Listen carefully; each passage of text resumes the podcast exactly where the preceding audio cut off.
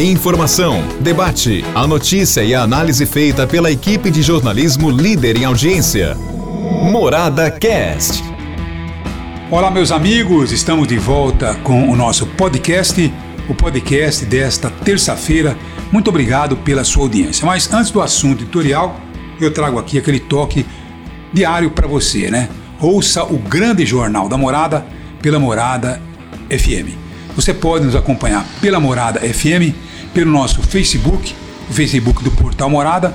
Pode acompanhar também pelo nosso aplicativo. Se não tiver o aplicativo, é só ir na sua loja de aplicativos e baixá-lo, porque não custa absolutamente nada. E olha, faz economia de internet, porque ele consome menos energia, consome menos internet. Então, é isso aí que eu sugiro a você.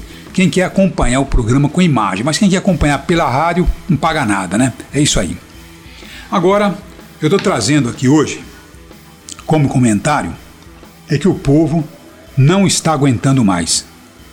Estou me baseando nessa situação pelo nosso sistema de entendimento ouvinte. Porque em Araraquara, nesses últimos 60 dias, não só em Araraquara, mas eu creio que em todo o Brasil, né?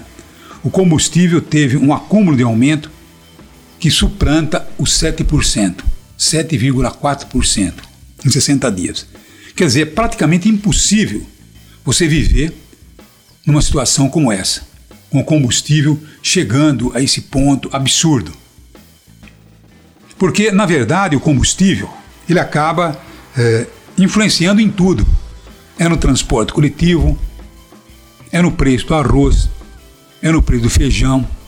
Enfim, tudo hoje nesse país ele acaba sendo estimulado pelo combustível. Então, como é que nós podemos viver numa situação como essa? Como é que nós podemos aceitar uma situação como essa?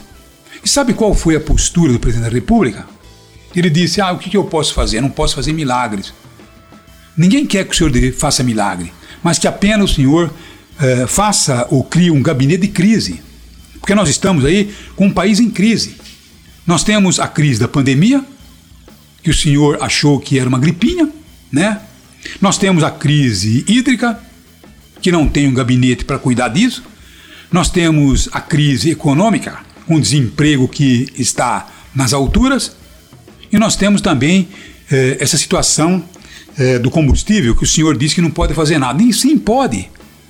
Tem que se criar eh, estrutura e mecanismos para talvez tentar, numa fase emergencial, mudar essa manobra que existe de nos basearmos o preço do combustível no mercado internacional. Eu sei que existe toda essa regra mundial, mas estamos vivendo um momento que nós temos que ter alguma modificação até o país, logicamente, suplantar essa situação, porque não pode ser possível. Onde nós vamos chegar tendo esses aumentos constantes do combustível? Isso está influenciando em tudo. Tem empresa de ônibus que faz transporte coletivo fechando as portas, deixando a população na mão. Então estamos chegando num ponto que o Brasil está se, está se tornando completamente inviável. Aí vem o FMI e diz: não, o país está numa situação econômica sob equilíbrio. Mentira! Sabe por quê? Porque o FMI ele olha exatamente o pico da pirâmide, porque ele olha de cabeça para baixo, ele olha de cima para baixo e não olha de baixo para cima. Nós temos que ver aqui embaixo. O povo está se virando os 30 e muitas vezes não tem o que comer. Tem gente indo buscar so, uh, osso em açougue para fazer uma sopinha. Tá bom? Tem pessoas comendo ovo a semana inteira.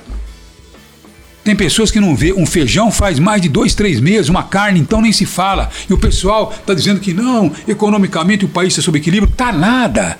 Sabe por quê? Porque ele só olha a vida dos rentistas. Ah, a classe elite, a elite está numa boa. Porque a elite nunca esteve mal porque ela tem como repor as suas economias. Agora, o povo aqui embaixo não tem. Então, senhor presidente, ao invés de o senhor dizer o que, que eu posso fazer, não posso fazer milagre, pode sim, não pode fazer milagre, mas pode fazer muita coisa, inclusive rever todo esse modelo que aí está. O senhor tem que colocar um gabinete de crise, porque o país está em crise. E o senhor tem que se virar sim, porque senão renuncie. Fala, não tenho capacidade, estou renunciando. Quem sabe o vice possa fazer alguma coisa. Porque do jeito que está, não pode continuar. É isso aí. Um abraço a todos e até amanhã, se Deus quiser. Até amanhã. Morada Cast. Morada